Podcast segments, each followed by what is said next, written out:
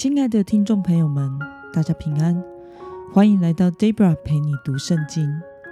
今天是二零二二年二月二十八号，国定假日。祝福您有个全新的一天，全新的盼望。今天我所要分享的是我读经与灵修的心得。我所使用的灵修材料是每日活水。今天的主题是。上帝的应许具体并且实际。今天的经文在约书亚记第十八章十一到二十八节。我所使用的圣经版本是和合本修订版。那么，我们就先来读圣经喽。待会我们在读的时候，二十节以前是省略的。二十一节，便雅悯支派。按着宗族所得的城镇，就是耶利哥、伯赫拉、伊麦基西、伯亚拉巴、喜马脸、伯特利、雅文、巴拉、厄弗拉、基法阿摩尼、俄佛尼和迦巴，共十二座城，以及所属的村庄，又有基变、拉玛。比路、米斯巴、基菲拉、摩撒、利坚、伊利皮勒、塔拉拉、喜拉、以利弗、耶布斯，耶布斯就是耶路撒冷、基比亚、基列，共十四座城，以及所属的村庄。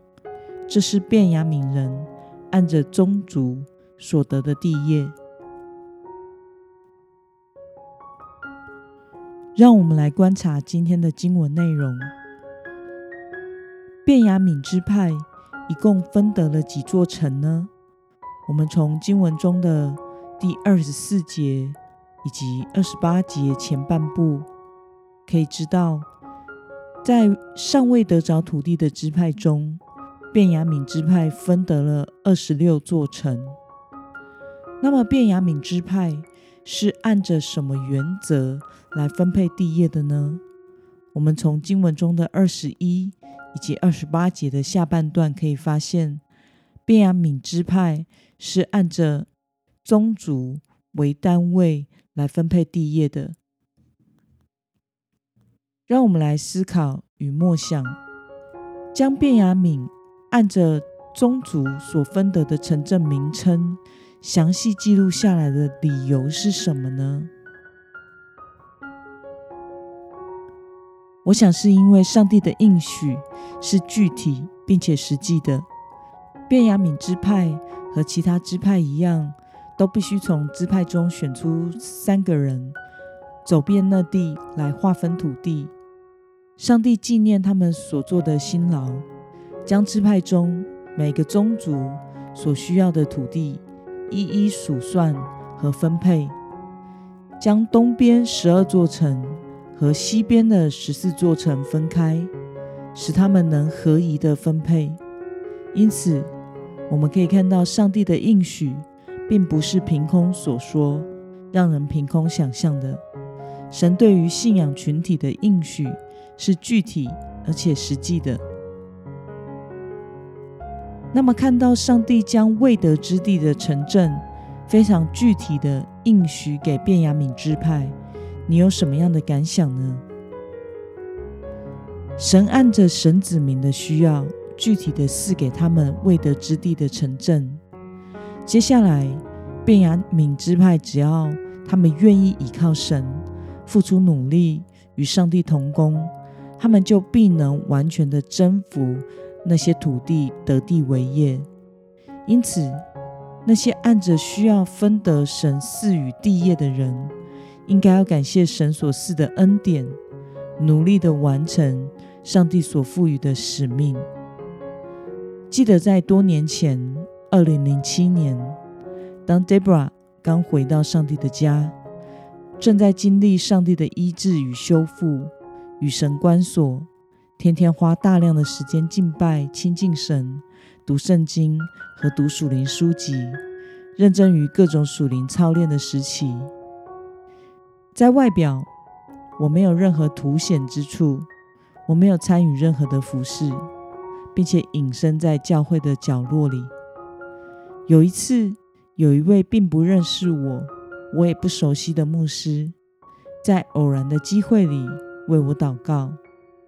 当时他有个感动，就为我祷告说：有一天我会在文字上和话语分享教导上侍奉神，并且这个服事的广度是超越单一的领域，或者是在单一的地区。当时的我感到非常的神奇，我这么一个微不足道、只来聚会、没有任何服事的人，怎么可能会经历那些呢？但是记得那时，我很仔细地将这件事记录下来，并且放在心上。后来我受了服事的训练和神学的装备，真的进入到全时间的侍奉。从那个祷告到现在，已经过了十五年的时间。这个应许似乎透过网络的平台是可以实现的，的确是不受时间和空间的限制。在我可以用在服事的恩赐中，较为凸显的，的确也是在文字和话语教导方面。上帝的应许是非常具体和实际的，但需要我们与他一起去完成。如果便雅悯支派不去得上帝应许赐给他们的那二十六座城，那么他们还是无法拥有上帝所应许的产业。如果在这十五年间，我停下脚步，离开了侍奉的禾场，不再跟随神，那么上帝透过那一位牧师为我祷告的应许，也不会有实现的一天。我们需要回应神所赐的恩典，担负起使命，并且做出回应神的行动。那么今天的经文可以带给我们什么样的决心与应用呢？让我们试着思考看看，何曾几时，你曾经经历领受上帝带着应许的赐福？为了能完成在家庭、教会以及职场中的使命，你具体要去做的是什么事呢？让我们一同来祷告。亲爱的天父上帝，感谢你透过今天的经文。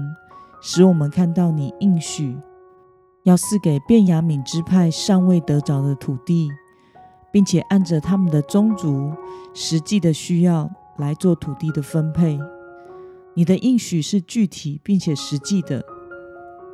求主帮助我，也能活在你的恩典与应许中，不忘记自己所领受的恩典，并且倚靠你来担负起使命。用行动来回应你的恩典，奉耶稣基督的名祷告，阿门。